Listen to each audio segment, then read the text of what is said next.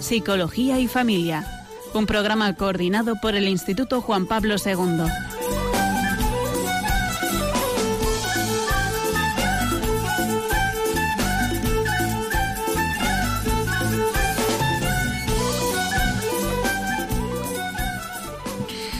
Buenas tardes, queridos oyentes de Radio María. Bienvenidos una tarde más al programa Psicología y Familia, realizado con la colaboración de alumnos y antiguos alumnos del Instituto Pontificio Juan Pablo II para estudios del matrimonio y la familia. Durante la hora que tenemos en esta tarde, les, eh, acompañaremos Olga Ernica y Mari Carmen Magán. Buenas tardes, queridos oyentes. Y bueno, será nuestra última hora con ustedes en este año 2016. En semanas anteriores, en este programa, se ha hablado de la depresión, se hablará de la ansiedad en este mes de diciembre. Emociones que se asocian a esta época del año y a las fiestas que vamos a celebrar. Ante la proximidad de las fiestas navideñas, vamos a intentar dar algunas pautas para poder vivir y afrontar las Navidades en paz. En esta tarde vamos a hablar de las tensiones familiares que se producen en estas fechas, de cómo vivir en paz estas relaciones familiares, de la importancia de la comunicación, es un tema que ha sido abordado en otros programas, pero vamos, que no viene mal recordarlo de nuevo. Efectivamente, se supone que la Navidad y su llegada es un tiempo de alegría, de paz, de armonía y de convivencia feliz con nuestra familia y amigos. Y desde luego no tiene que ser para menos porque celebramos el nacimiento de nuestro Salvador. Sin embargo, la Navidad viene a ser un acontecimiento que, lejos de generar gozo y tranquilidad, puede llegar a afectar la salud tanto psicológica como mental de muchas personas. No estamos diciendo en este caso que la Navidad sea algo negativo, ni mucho menos. Pero según opinan muchos expertos y especialistas en psicología, con la llegada de estas populares fiestas navideñas se, disparan los índices de ansiedad y de estrés. Se dice que el 44% de las personas mm, dice tener estrés en, Navidad. E incluso algunas personas llegan a afirmar que se deprimen cuando llegan estas fiestas navideñas. Esto se puede deber, entre otras cosas, pues porque, por ejemplo, a que muchas personas se saturan por el excesivo trabajo que supone la época.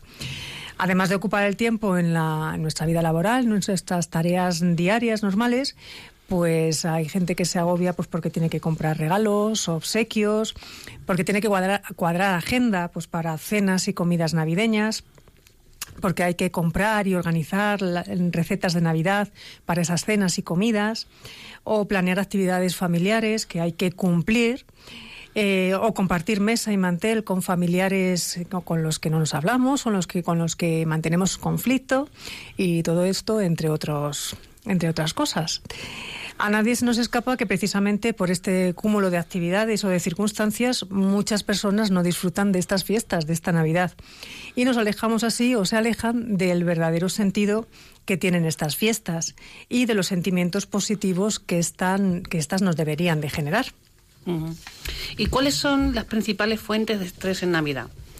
Bueno, en primer lugar, eh, esa necesidad, ese deseo de intentar atender demasiados compromisos y hacer demasiadas cosas en poco tiempo. Decir, el periodo navideño dura lo que dura, aunque bueno, comercialmente se va alargando, adelantando cada vez más, pero aún así, es decir, dura lo que dura y, claro, en ese poco tiempo queremos compaginar eh, multitud de compromisos, eh, eh, las compras, la preparación, o sea, como si se fuera a acabar y, y, no hubiera un mañana, ¿no? Y eso, claro, ante la imposibilidad de cuadrar nuestra vida cotidiana con tanto compromiso, pues al final, pues lo pasamos mal, ¿no? genera estrés.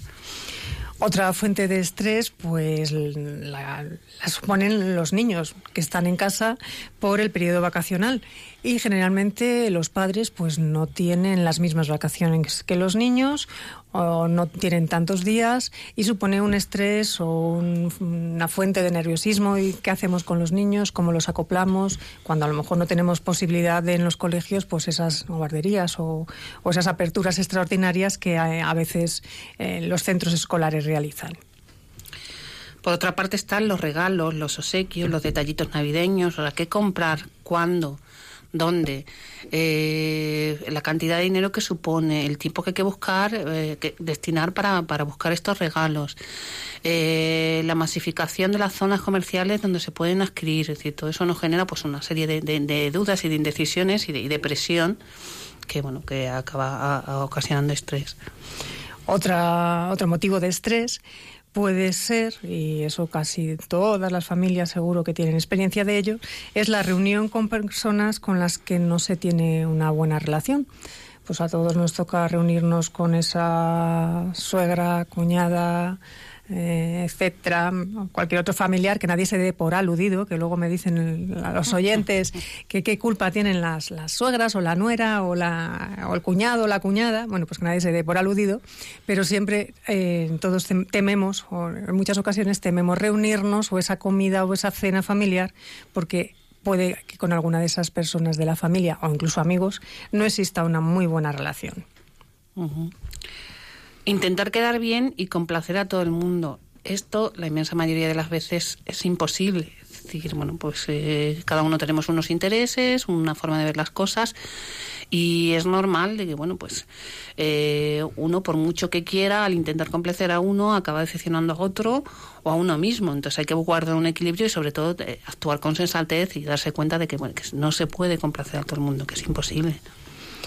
Otro otra fuente de estrés es que nos veamos en la obligación de gastar un dinero que no tenemos. Pues porque hay que organizar la comida y a fulanito le gusta una cosa y hay que comprar esto y esto mejor porque si no dirán que es que no damos la talla o cómo no vamos a cómo nos vamos a presentar en casa de fulanito, menganito sin llevar un detalle, cómo etcétera, o sea, mm, creemos que estamos en la obligación de gastar un dinero que pues no lo tenemos o a lo mejor no es necesario eh, hacer esos, esos gastos o quizás a lo mejor, como iremos viendo a lo largo del programa, hay que ir planificando esos pequeños detalles y no dejarlo todo para, para última hora. Es una época del año especialmente propicia para sentir tristeza y nostalgia por esos seres queridos que ya no están por los que están pero no están cerca o incluso con los que no se tiene relación o hay una relación deteriorada. Es, todo esto se nota mucho más en, el periodo navideño. Asociado a esta tristeza y nostalgia, pues también se siente con mucha más fuerza en estos días la soledad. Todos vemos anuncios, vemos mm, películas donde aparece siempre la familia. Bueno, pues aquellos que tienen que vivir estas fechas solos o se sienten solos, pues todavía se hace mucho más evidente ese sentimiento. Mm. Es una época de excesos, tanto en la comida como en la bebida, con las consecuencias eh, de todo tipo que, que suelen acarrear.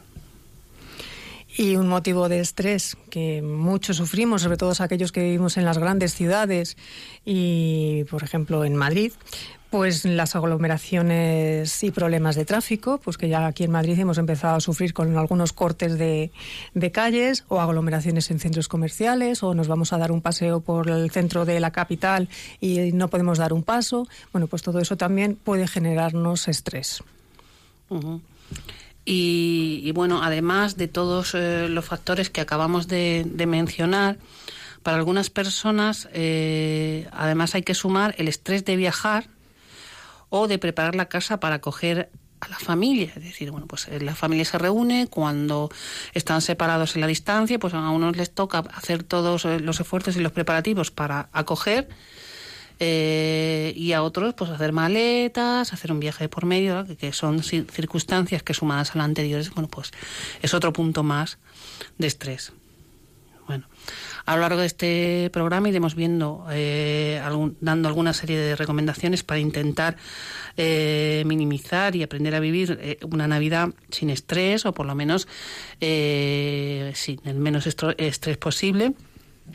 Pero antes de seguir, vamos a escuchar primero música.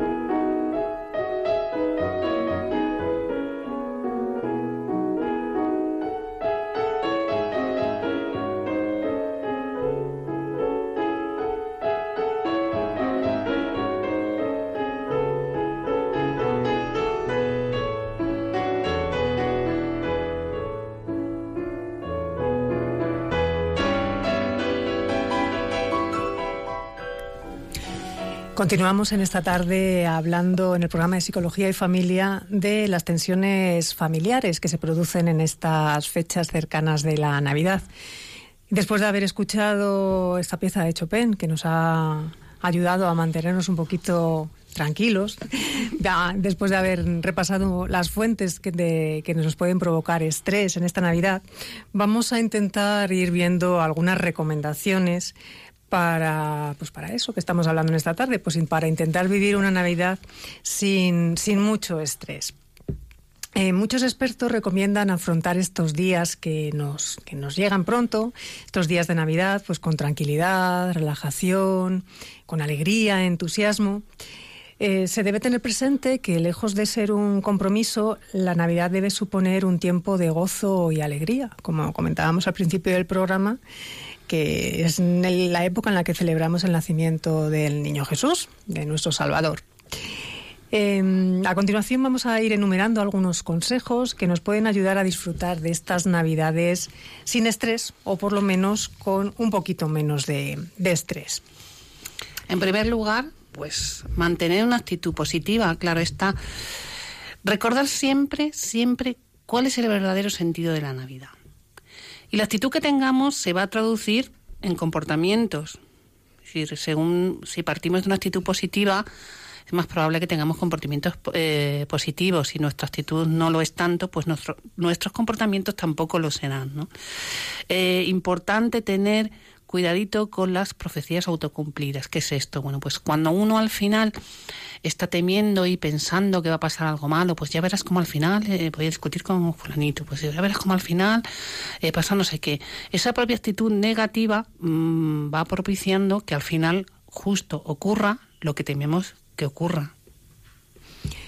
Otra recomendación sería pues intentar vivir en austeridad y planificar bien los gastos. Hablábamos que una de las fuentes de estrés pues pueden ser todas esas compras navideñas. Entonces, mm, tampoco hay que gastar excesivamente y, lo que tenemos que hacer es intentar adecuar el presupuesto que tenemos a la situación de cada uno y no gastar en exceso, sobre todo cuando ahora pues por todas partes se nos cuela el que estamos en una época de crisis en, estos tiempos. Eh, intentar recordar cuál es la, razón de, la, de la felicidad, que no está en hacerse muchos regalos ni en gastar muchos, sino en pequeñas cosas, en pequeños detalles y sobre todo en disfrutar de la compañía de, de pues, amigos y familiares también que uno, que uno elige, ¿no? Eh, como recordatorio, si, aunque todavía no podemos poner villancicos, porque no estamos en época de Navidad, pero sí, si recordamos el, villancico del tamborilero, hay una de las estrofas que dice, yo quisiera traer ante ti algún presente que te agrade, Señor, mas tú ya sabes que soy pobre también y no poseo más que un viejo tambor, un triste tambor. Cuando Dios le vio llegar hasta él, le sonrió. No hace falta llegar con presentes súper caros, no hay que gastar muchísimo. Con una simple sonrisa, el niño Jesús al pequeño tamborilero, pues le dio la felicidad. Pues nosotros igual, tampoco hay que gastar mucho ni enfadarnos porque no nos hagan ese regalo estupendo que estábamos esperando. Planificar las compras, no dejarlas para el último momento, pues nos va a permitir también ahorrar dinero ser conscientes, como decíamos, del presupuesto que tenemos y de cómo lo vamos a ir distribuyendo. Si no se puede llegar a todo y no podemos comprar todo lo que pensamos, no pasa nada. Se trata de ir disfrutando de las pequeñas cosas, de los detalles, de lo, de lo que tenemos. Y luego usar la imaginación. Mm, todos, si nos esforzamos, seguro que nos sale algo imaginativo. Y las mejores comidas y los mejores regalos no tienen por qué ser los, los más caros. El hecho de dar amor, o hacer un regalo con un, con un sentimiento desestresa. O sea, si a uno le regalan un pedazo reloj Rolex, pero se lo regalan tirándoselo encima de la mesa, probablemente no le haga ilusión. Mientras que si te regalan algo con mucho cariño, probablemente te parte el corazón, ¿no? Si se hace de corazón, como decimos, tiene beneficios no solamente para la persona que lo recibe, sino para uno mismo. Es conveniente también aprender a elegir, a decidir de entre todas las demandas que se nos plantean en estas fechas, a cuáles podemos atender y a cuáles no. Es decir, entre viajar, atender a todas las comidas o cenas, hacer eh, todos los regalos que deberíamos hacer, deberíamos entre comillas, por supuesto, y asumir que no podemos estar en todos los sitios y atender a todos los compromisos, porque como decía antes, es, esto es materialmente imposible. Entonces hay que aprender a decidir a qué eh, compromisos vamos a atender y a cuáles no. Otra recomendación pues sería organizarse con anticipación, que es lo que venimos diciendo. Eh, distribuir esa carga de, compromisos, pues las compras, las visitas, no esperar a última hora a comprar los regalos o la comida para las fiestas estos días en un centro comercial abarrotado de gente, como comentábamos, que eso nos puede generar más estrés. Eh, hace, no sé, unas semanas salía algún reportaje en televisión de gente que compraba ya eh, pues la carne o el pescado, lo congelaba, bueno, pues para evitar los, la subida de los precios, de las fechas y también pues, todo el centro abarrotado de gente. Y luego tampoco, mm, en relación a, los compromisos sociales, no pretendamos ver a todo el mundo en un número limitado de días. Como decía Olga al principio, las navidades duran lo que duran, o es la época que se limita, aunque poco a poco cada vez se va ampliando más. Llegará un momento en el que en el verano ya casi estaremos empezando a, poner los adornos de Navidad pero intentar no agobiarnos de querer ver a todo el mundo en eso en, cuatro, en una o dos semanas. Importante también priorizar y aprender a decir que no. El estrés es solo una sobrecarga de tareas pendientes. No estás o no estamos obligados a nada. No hace falta acudir a todos los eventos ni dejarnos la piel en organizarlos. Hay que huir del perfeccionismo, simplificar y aprender a ser libre. ¿Dónde está escrito que tengamos que reunirnos en familia, con tanta familia, estas personas, en tal casa, con tantos amigos? Eh, a ver, reflexionemos realmente sobre cuál es la reunión, la, razón para reunirnos, o sea, la razón de estas reuniones. Y otra recomendación es evitar los excesos y, descansar. El alcohol suele correr con mucha alegría en, esta, en estas fechas. Incluso personas que no solemos beber, y yo me incluyo, pues en estas fechas siempre nos tomamos alguna, alguna copita. Por muy socialmente aceptado y promocionado que esté, no debemos olvidar que el alcohol es una droga que puede alterar nuestro comportamiento y nos puede acarrear ciertos problemas serios. Pues a lo mejor nos ponemos graciosos y decimos o hacemos cosas inoportunas. ¿Cuánta gente se le ha oído decir que en las comidas de empresa o cenas de empresa pues han dicho o han hecho algo que luego pues ojalá no, no lo hubieran hecho, ¿no? Eh, y ahora mismo con las redes sociales y con pues, los móviles, que todo se graba, bueno, pues a lo mejor hacemos o decimos algo en familia o en amigos que luego nos arrepentimos de que esté colgado por ahí. Eh, el alcohol también puede provocar que nos enfademos más y puede producir altercados que terminan en una violencia o ya no digamos de pues, los posibles accidentes de tráfico que podamos mm, provocar si, si hemos bebido. También tener cuidado con lo que comemos, porque en estas fechas hay que comer más. luego todos nos quejamos de que empezamos con la operación kilo, operación bikini o lo que sea después de las navidades porque hemos cogido uno o dos kilos de más. Eh, con los consecuentes también problemas digestivos que puede acarrear el comer mucho. Eh, comer bien y disfrutar comiendo no tiene por qué ser igual a comer en demasía, comer mucho. Y luego también el descanso, pues hay que cuidarlo, porque el cansancio mm, puede hacer que estemos más propensos a la tristeza, pues al, mal humor y eh, entorpezca las relaciones, obviamente. Importante también valorar si nos reunimos con alguien o no. En ocasiones es preferible no reunirnos con personas con las que tenemos una relación conflictiva y tendremos que valorar ¿Qué nos trae menos complicaciones? ¿Si reunirnos o no? Como decía antes, no es obligatorio, no estamos obligados tanto como nosotros pensamos que lo estamos, ¿no? Hay que hacer bien esa reflexión. Y sobre todo es importante que aprendamos a mirar al otro como un misterio, porque podemos encontrarnos con la sorpresa de que esa persona ha cambiado, eh, que realmente ha hecho o está haciendo un esfuerzo por, por arreglar las cosas y por comportarse mejor Hagamos un ejercicio voluntario para vaciarnos y salvar prejuicios sobre el otro. Vaciar esa, esa mochila que tenemos cargada de ideas preconcebidas, porque el otro es nuevo o puede ser nuevo en cada momento. Debo descubrir al otro olvidándome del pasado, de lo que ha pasado anteriormente. La otra persona puede estar reaccionando continuamente de forma nueva. Debo dar la oportunidad a esa persona de que se exprese y que yo le pueda descubrir, eso, como algo nuevo. Seguro que al esforzarme por descubrir al otro, me descubro yo también en algo que desconocía de mí mismo. Y tengo que hacer un ejercicio voluntario de ponerme en el lugar del otro realmente, porque uno reacciona así y no de otra manera, ¿no? Intentarle ver con toda su dimensión, sus debilidades, sus esfuerzos. Si yo veo a la otra persona como misterio, sucederá la admiración y por tanto la sorpresa. E incluso puedo llegar a ver al otro como una posibilidad de complementarme. Pero para ello debo mostrarme desde la verdad, tal y como soy, sincero, cuidadoso, pero sincero. Y una última recomendación que, que vamos a dar es evitar hacer o escuchar críticas a otras personas. Se nos da fenomenal hablar de los demás, cuchichear, comentar. Pues todo esto lo único que hacen es crear una actitud negativa, es mm, bueno, pues echarle un poco por tierra a la otra persona.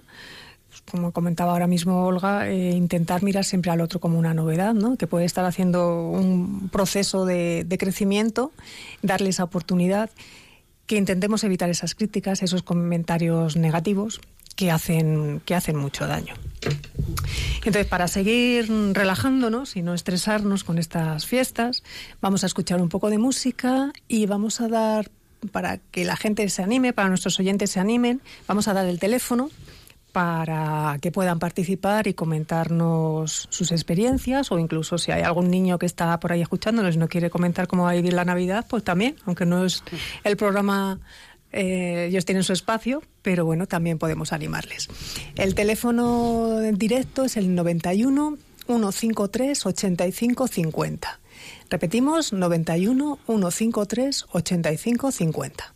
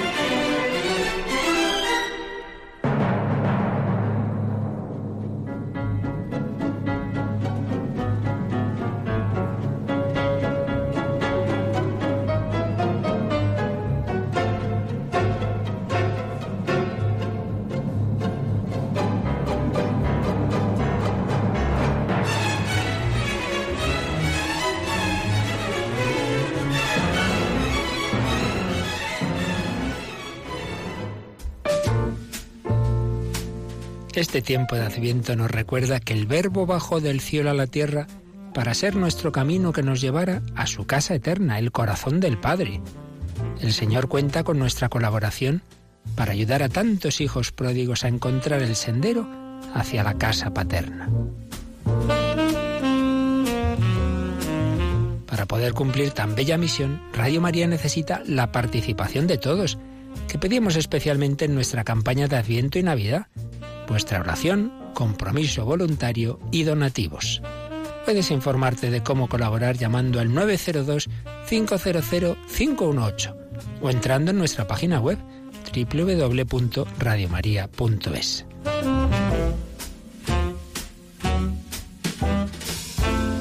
Este adviento preparemos juntos la casa al Señor. Radio María, la fuerza de la esperanza. Buenas tardes. Eh, seguimos en el programa Psicología y Familia y bueno, animarles a todos ustedes y recordarles la importancia de colaborar para eh, que Radio María pueda seguir desempeñando su, su labor. O sea, qué mejor momento este que estamos preparando la Navidad. Eh, de abrir nuestro corazón y nuestra generosidad para, bueno, para este gran proyecto. Y damos paso a nuestra primera llamada de la tarde, que tenemos a José al otro lado del teléfono. Buenas tardes, José. Hola. Hola, ¿qué nos querías contar? Que me ha gustado la, eh, la mm, bueno, eh, que me ha gustado la, el consejo de el que no busquemos críticas de los demás para, bueno, para no pelearnos. ¿Tú te peleas mucho? No, No, bueno. ¿Y tienes hermanos con los que pelearte? eh, una hermana. Una hermana. Ujú. ¿Y qué vas a hacer estas navidades, José? Pues yo ir a celebrarlas a casa de mis abuelos. Bueno, ¿Y sois muchos primos, muchos tíos? sí, Sí. ¿Y te lo pasas bien en Navidad? claro. ¿Has hecho ya la carta a los Reyes Magos? Sí. ¿Y has sido buen estudiante? sí, ¿Ya tienes todas las notas? no. No, pero a ver, ¿cuántos aprobados notables vamos a tener? Unos cuantos. Unos cuantos. ¿Y algún sobresaliente? No sé. Ah, bueno. Pues nada, José, no sé si nos querías contar alguna cosa más. No. No. Bueno, pues muchas gracias por, por llamar y me alegro que te hayas quedado con una cosita que es no Ay, criticar. también que soy muy bueno. Ah, que eres muy bueno. Entonces, claro, si eres bueno, los reyes te traerán cosas. Sí. Sí. Claro. ¿Y, y tu hermana también es buena? Sí. ¿Cómo se llama tu hermana? Lucía. Hombre, pues felicítala, que hoy es Santa Lucía, ¿no? ¿La has felicitado? Sí. Pues nada, pues de nuestra parte, muchas felicidades a tu hermana. Gracias. Que lo paséis muy bien, José.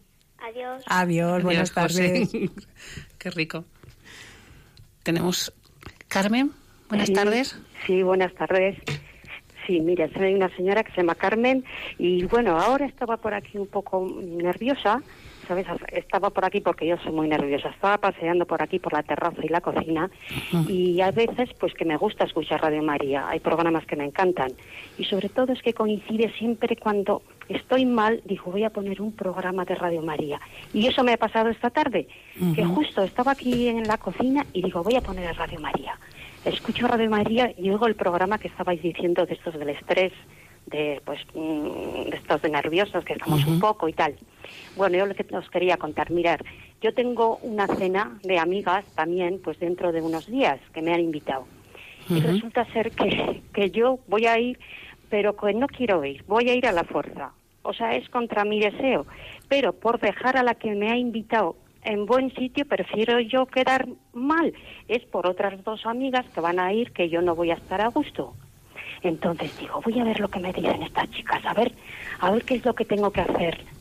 Porque yo digo, ay Dios mío, no sé qué hacer, si ir a, ir a la cena, voy a quedar mal con esta chica. Con las otras, como no quiero hablarme mucho, ¿me podríais decir algo, por favor? Sí, bueno, eh, en la segunda parte del programa tendríamos previsto desarrollarlo más, pero ya que lo preguntas, Carmen, a ver, es importante aprender a decir no, ¿vale? Claro, yo no conozco la circunstancia ni la relación que tienes con tu amiga, pero eh, si para ti va a ser un, un momento incómodo eh, y además eh, esa incomodidad, pues es muy difícil de que luego en la cena no se te note. Entonces, que a lo mejor queriendo, haciendo un esfuerzo por tu amiga, al final, pues mm, No, no, voy a no- estar yo bien. Claro, tampoco eh, luego a- al final está al favor porque tú estás incómoda. En cualquier caso, es decir, tu amiga tiene que entender tus razones. Eh, entonces yo te aconsejaría que hablaras con ella desde el corazón y no, no darle excusas tontas, sino directamente las razones de peso que tú tienes para no querer ir a esa cena. Y bueno hacerle ver que bueno que, que la quieres mucho que vas a hacer ese esfuerzo por ella eh, o que estabas dispuesto a hacer ese esfu- esfuerzo por ella pero que no lo ves claro eh, pues, y le explicas muy bien por qué tú no quieres ir a esa cena. Es verdad, es que es eso, porque yo me siento incómoda para decirle que no a ella, pero yo sé que no voy a estar a gusto porque están las otras. Y estoy todos los días dándole vueltas, ¿qué voy a hacer? ¿Qué voy a hacer? Y justo pongo el programa de Radio María y están hablando este tema. Digo, voy a llamar, hombre, a ver lo que me dicen. yo creo que eso que debes ser muy sincera con tu amiga explicarle tus razones y desde luego no hacer algo en contra de tu voluntad ¿no? Exactamente, ¿verdad? Mm. Eso es. Creo que es un poco acostumbrada yo a hacer cosas que no quiero hacer. Bueno, pues muchísimas gracias, ¿eh? Nada, A ti, Carmen, buenas el tardes. programa, gracias. Nos vamos ahora a La Mancha y nos vamos a Ciudad Real. Buenas tardes, buenas tardes, Mari. Eh, buenas tardes. Eh, mira, quería pre- hacerle una consulta. eh, mire, yo y mi marido no estamos juntos y entonces nos vamos a juntar este año en Nochebuena y no sé qué actitud debo de tener, si dirigirle la palabra o estar distanciada, no lo sé. Así que por favor, espero su consejo. Bueno, Mari, vamos a ver. La educación ante todo. ¿Vale? Eso no se puede perder eh, bajo ningún concepto porque eh, usted se va a sentir todavía mucho más incómoda. Es decir, eh, un saludo, mm, un pásame la sal si es necesario, es decir, más allá de, bueno, pues, pues eh, una, una cortesía que, que, se hace imprescindible para poder mantener eh, bueno, las buenas formas y, y, ayudar a lo que decíamos antes, una actitud positiva. Es decir, imagino que se juntarán porque están los hijos y los nietos de por medio, si hay nietos. Y, y bueno, es una situación un poquito forzada, pero realmente eh, lo van a hacer por la familia. Entonces es importante mantener, o sea, tener claro en cada momento por qué, por qué usted va a hacer ese esfuerzo, aunque no le apetezca nada, intentar disfrutar de lo, de lo grande y de lo maravilloso que es allí, pues ver a su familia reunida, ¿no? Celebrando un acontecimiento como la Navidad. Entonces la actitud, pues eh, intentando que sea positiva, o sea, desde, desde una mm, correcta educación, sin más, o sea, porque realmente hay una distancia entre ustedes y tampoco es cuestión de que se comporten como si fueran eh, amigos de toda la vida, claro. ni, ni el opuesto, es decir, eh, que haya una tirantez que se note y, y, lo haga sentir incómodos a todos los demás. Pues yo le, le aconsejo eso, una correcta educación y cortesía, sin más, y una actitud positiva siempre. Muy bien, pues muchísimas gracias. De nada, María. Pues continuamos, ¿no, Olga? Continuamos. Sí. Y vamos a empezar a ver estrategias para mejorar la, la, comunicación. Y bueno, pues ya con la primera llamada ya nos lo has introducido un poquito el cómo decir que no. Así que no sé si nos tienes que decir alguna sí, cosa más. Bueno, eh, como es importante, eh, yo, yo, creo que este punto sí que, aunque nos repitamos, eh, ordenando un poco la información primero, o sea, tener claro eh, las ventajas que tiene ser capaz de decir no. En primer lugar, conseguir que los demás sepan realmente cómo pensamos y cuáles son nuestros sentimientos. Porque claro, muchas veces, por no decir que no, al final eh, se crea todo un entretejido de malentendidos donde uno piensa que nosotros estamos a gusto, no estamos a gusto, el, eh, eh, el otro igual, o sea, al final no sabemos quiénes somos ni qué pensamos, ¿no? Y entonces, eh, en una relación de familia, de amistad, o sea, la, la sinceridad tiene que estar por encima de todo, ¿no? Por otra parte, nos sentimos bien porque no tenemos que hacer algo que no queríamos hacer. Claro, es verdad que al final uno se, ve inmerso en, una red de, obligaciones que, que hacen la vida, pues eso, estresada y angustiosa. Evitamos también con esta actitud que otras personas puedan aprovecharse de nosotros. Cuando alguien tiene a, a cerca a una persona que le cuesta decir no, pues es muy tentador, ¿no? Aprovechar esa incapacidad para acabar saliendo siempre con la nuestra. Y también es menos probable cuando decimos no que en un futuro nos pidan algo que no queremos hacer. Es decir, cuando empezamos a poner límites, el que tenemos enfrente se da cuenta de que no somos una persona fácilmente manipulable. Y antes de continuar, adentrándonos un poco en cómo rechazar estas peticiones que nos pueden hacer, nos vamos de nuevo a la, a la Mancha. Eh, nos vamos hasta Albacete. Buenas tardes, Ismael. Hola, buenas tardes. Cuéntenos. Eh, pues nada, yo mmm, quería un poco expresar que mmm, la verdad es que no me siento muy contento con las Navidades, sobre todo la Nochebuena, porque bueno, eh, yo vivo en Albacete con mi mujer, mis dos hijas también están estudiando fuera y mmm, no recibimos apenas visitas durante todo el año y siempre nos tenemos que desplazar nosotros para cenar con los familiares y no sé no me apetece una cena cuando han pasado un año casi entero sin apenas vernos y luego juntarnos y estar muy muy bien, muy acogedores todos con unos y otros.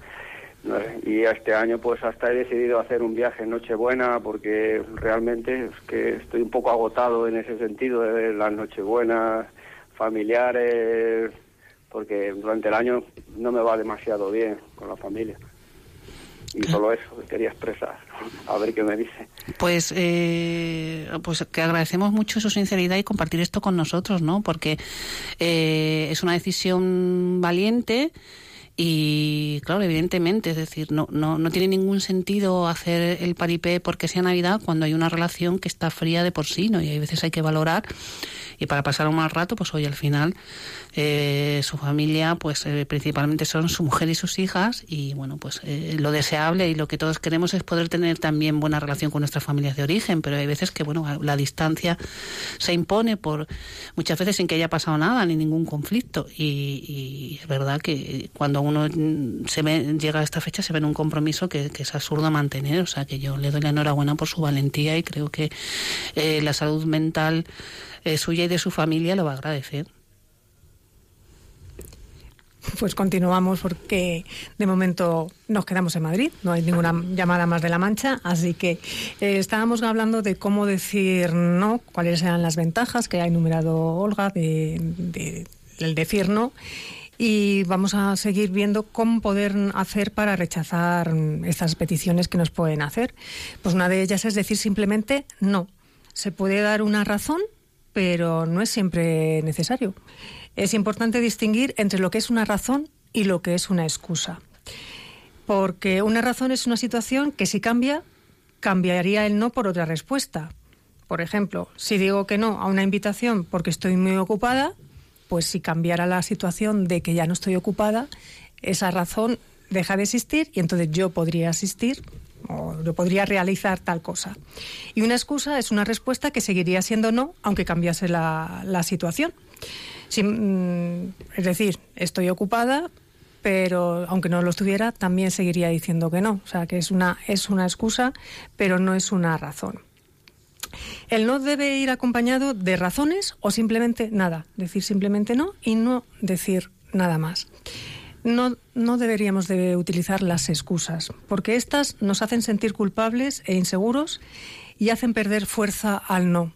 Y a veces incluso nos llegamos a meter en un embolado que no sabemos, porque al final a veces las excusas se descubren y vamos metiendo más razones, más excusas, excusas, excusas y nos metemos en, no en problemas, pero sí en embolados que a veces es difícil salir.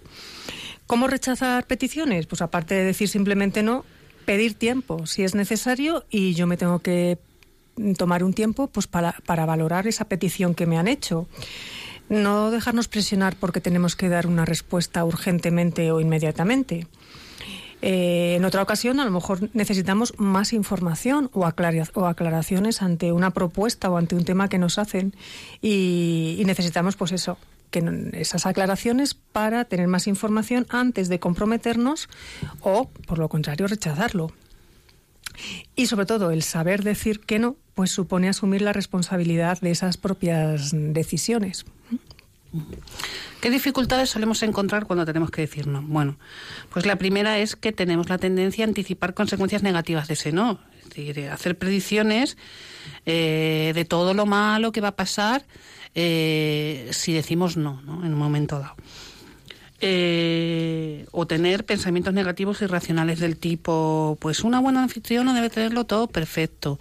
Eh, una buena amiga debe estar siempre solícita a los deseos de los demás. Bueno, cuidado con, con estas ideas irracionales, ¿no? Que al final pues van a dificultar esa capacidad de decir no. Y antes de meternos en un par de técnicas que vamos a intentar explicar, vamos a seguir relajándonos con un poco de música.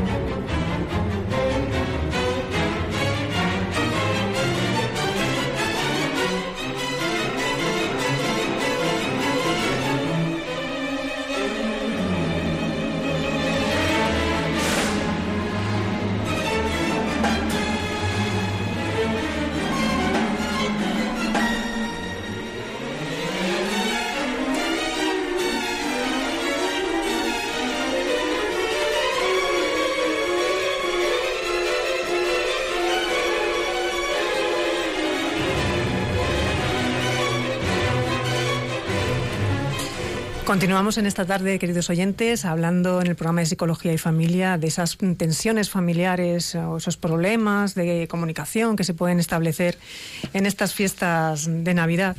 Y estábamos hablando de las estrategias para mejorar la comunicación y estábamos hablando y comentando cómo decir no.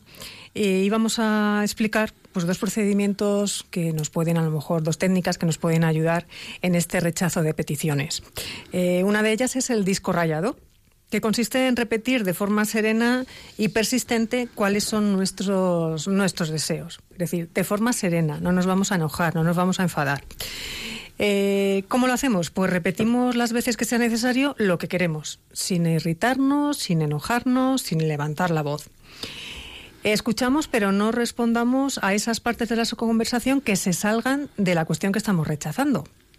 No nos vayamos por la tangente, aunque la otra persona quiera llevarnos. No importa lo que la otra persona diga, nosotros nos limitamos a repetir lo que queremos. Eh, nos vamos a dar permiso para no justificarnos si así lo queremos. No tenemos por qué dar razones, como decíamos antes. Nos mantenemos firmes en ese disco rayado, en esa idea y a lo mejor pues para que parezca más humano y que no somos una máquina que solamente sabe decir que no, eh, podemos utilizar frases como entiendo lo que me estás diciendo, pero es que no puedo ir a esa fiesta, por ejemplo. Eh, sí, te he escuchado, sé que me estás pidiendo que vaya contigo, pero no puedo acompañarte. Bueno, otra técnica eh, muy útil es el banco de niebla. Eh, se trata de hacer frente a las peticiones o críticas sin ceder a ellas ni entrar en discusiones ni justificaciones. Y existen varias formas de hacerlo. La primera es convenir con la parte de verdad. Se trata de reconocer cualquier parte de verdad en lo que nos están diciendo. Por ejemplo, alguien nos dice que le gustaría que le acompañáramos a una fiesta. Y ante nuestra negativa su respuesta es, pero ¿cómo no vas a hacerlo sabiendo lo importante que es para mí? Yo siempre hago lo que tú me pides. Es verdad que tú muchas veces has hecho lo que te he pedido, pero esta vez no puedo acompañarte a esta fiesta. Otra forma de hacer el banco de niebla es convenir con la posibilidad. Por ejemplo, que nos digan, te vas a arrepentir. Contestar, probablemente, pero no iré. Y convenir con el principio. Por favor, acompáñame, tú no entiendes lo que significa para mí, ¿para qué están los amigos y no? Y contestar, creo que un buen amigo es el que está ahí cuando se le necesita, pero lo siento. De todas formas, o sea, no podemos perder de vista que hay situaciones en donde mucho mejor es ser pasivo y no reaccionar, sobre todo cuando nos encontramos con una actitud excesivamente agresiva y, suponemos que eh, intervenir eh, va a acabar ocasionando más problemas, ¿no? Entonces es mejor a veces retirar la atención, como hacemos con los niños, también funciona mucho con los adultos, hay que valorarlo en cada momento. Obviamente los consejos que estamos dando cada uno los tendrá que llevar a término como, como está diciendo Olga, en función de la situación, de la persona. Bueno, podemos haber dado un consejo a uno de los oyentes y luego él tendrá que, que madurarlo y saber si, si eso está de acuerdo con la situación y con, y con lo que verdaderamente están viviendo. Mm, decíamos que una de las estrategias para mejorar la comunicación era este aprender a decir que no y hemos dado estas técnicas. Otra estrategia también para mejorar la comunicación y la capacidad de relacionarnos es mm, pedir ayuda pero a veces, eh, a veces y muchas veces necesitamos pedir ayuda a los que nos rodean para realizar determinadas actividades. Pero una de las claves está en pedir ayuda a aquellas personas más adecuadas, mm, sobre todo para que no nos anticipemos en que otra persona se pueda negar o en que podamos tener em, problemas con, otra, con alguna persona en concreto. O sea, si yo sé que hay uno que no puede ayudarme en la cocina porque es negado para hacer la cena de Navidad, pues antes de contestar, tener una mala contestación, pues intentamos pedir ayuda a aquella persona que sabemos que puede estar más, más dispuesta, más libre, que le gusta más el tema de la cocina, por ejemplo.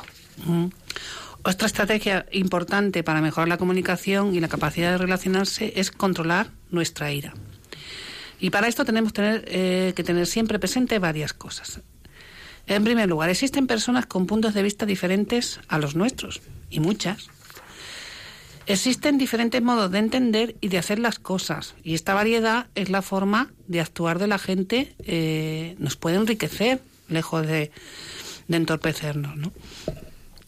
Si una persona plantea una acción diferente a la que consideramos nosotros la correcta, normalmente no lo hace por fastidiarnos, simplemente es que tiene otro punto de vista. No esperes que los demás cambien o sean diferentes. Los demás son como son, no como deberían ser o como nos gustaría que fuesen. Tampoco podemos controlar los errores de los demás, por tanto es bueno aprender a aceptarlos tal y como son. De lo contrario, solo sentiremos frustración, enfado y hostilidad. No impongas cómo tienen que ser las cosas y no exijas que los demás reconozcan que solo tú tienes razón. No levantes la voz, no insultes y utiliza mensajes yo en lugar de mensajes tú. Los mensajes yo son un vehículo para transmitir nuestros sentimientos de manera respetuosa. Eh, no es acusar al otro porque tú me pones nervioso, tú me sacas de quicio. Es cuando se produce esta situación, o sea, cuando estamos hablando todos a la vez, eh, cuando elevas la voz, yo me agobio, me angustio, me grito. Y ya casi para terminar el programa, nos vamos un poco más abajo a la geografía española, nos vamos a Sevilla y parece que José nos quiere comentar alguna cuestión. Buenas tardes, José. Buenas tardes. ¿Qué tal? ¿Qué nos quería comentar? Sí, mire usted, es una cosa muy importante. En estas fechas, como es habitual, siempre se toma alcohol. Y el alcohol no es bueno para nadie, es algo que hace mucho daño a la mente, al corazón, al hígado, por supuesto, y hay muchas familias que han sido, digamos, totalmente destruidas por, por, este tremendo veneno que la autoridad permite y consciente y ahí pues hay muchos accidentes al año, eh, peleas, eh, riñas que, que con la supresión del alcohol eso se podría evitar si en el mundo existiese la razón. Pero bueno, mía, hay que dejar también que la gente se equivoque y a través de el propio dolor en cabeza pronta pues escarmentar. Y, y mire pues que el alcohol no hace falta que se puede vivir perfectamente sin alcohol y sin tabaco y sin ningún tipo de droga. En eh, nada y mire pues nada paz y bien y si es posible unas buenas navidades sin alcohol y sin tabaco gracias un beso muchas gracias. muchas gracias, José. Efectivamente, es una de las causas de estrés que hemos comentado, pues el tema de las comidas y el exceso de alcohol que en estas fechas parece que se, que se impone, que todos tenemos que beber o, brindar con, con, alcohol, que no podemos brindar con agua porque parece ser que da mala suerte. Eso se dice, ¿no? y yo creo que vamos a comentar un par de cositas más para terminar el programa en relación a lo que estábamos hablando de la ira pues hay dos cosas que nos predisponen al tema de la ira y una de ellos son esos pensamientos irracionales que, deberemos que deberíamos de controlar y es los debería, es decir, cómo deberían o no deberían actuar los demás y en función como de esa creencia nosotros pues podemos enojarnos o no. Eh, esos deberías están en función de nuestros valores y nuestras necesidades y nosotros intentamos imponérselos a los demás que tienen unas necesidades y unos valores diferentes. Eh, una de las formas de combatir ese debería pues estaría en la empatía, es decir, intentar ponernos en el lugar del, del otro. Y otra cosita, sí, otro mensaje para controlar nuestra ira es intentar evitar lo que sean los culpabilizadores. Es decir, que el problema es, que eh, siempre nuestro sentimiento, el problema es de los demás y asumimos que la gente hace deliberadamente mal las cosas por hacernos daño a nosotros. Entonces, si además de esos, de aprender a decir no, como hemos hablado al principio, intentamos mantener a raya y controlar nuestra ira con estos deberías que no que debemos de, tener en mente y con esos culpabilizadores de que los demás no sean los que sean culpables de lo que nos pasa o de lo que sentimos, pues ya mm, creo que podríamos ayudar también a tener un poquito las navidades en paz. Claro, importante diferenciar entre tener derecho a algo o desear algo. Nuestros deseos no son obligaciones para los demás y es algo que debemos tener claro y es una creencia que muchas veces está detrás de, de algunos conflictos.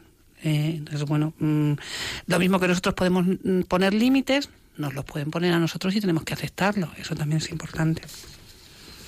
Y nos comentas, Olga, para terminar, algún, algún libro que nos pueda ayudar a, la comunicación o a tener relaciones en paz y, y esas cosas. Sí, bueno, pues eh, eh, relacionado con el tema en el que más hincapié hemos hecho esta tarde, quizás, que es eh, esa capacidad para, para ser asertivo, para decir no, para poner límites y, elegir libremente, tenemos dos recomendaciones. En primer lugar, la asertividad, expresión de una sana autoestima de Olga Castañer, y luego todo un clásico, cuando digo no, me siento culpable de Smith. Y sin más, pues esta tarde mm, un placer haber estado eh, compartiendo este ratito con, con, ustedes. Nos despedimos, Olga Ernica y... Y Mari Carmen Magán, pues deseándoles que algunos consejos los puedan llevar a práctica estas Navidades y nos les emplazamos a que nos escuchen ya en el año nuevo. Feliz Navidad y buenas tardes. Buenas tardes.